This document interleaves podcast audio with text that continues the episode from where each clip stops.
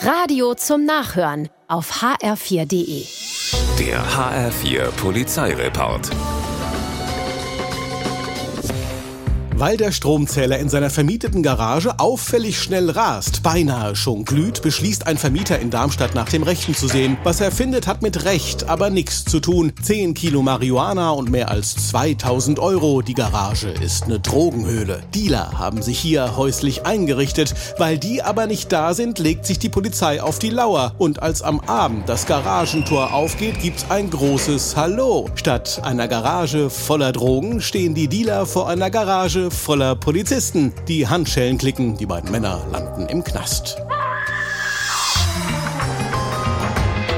Auf der A3 ziehen Zollbeamte bei Limburg ein Auto aus Holland aus dem Verkehr Routinekontrolle. Er sei auf dem Weg zu einem Freund in Mannheim, berichtet der Fahrer. Mit Drogen habe er nix am Hut und auch sonst sei er ja ein anständiger Kerl. Vielleicht hätte er die Beamten überzeugt, wenn er sich nicht während des Gesprächs andauernd in den Schritt gefasst hätte, um seine Jogginghose zurechtzurücken.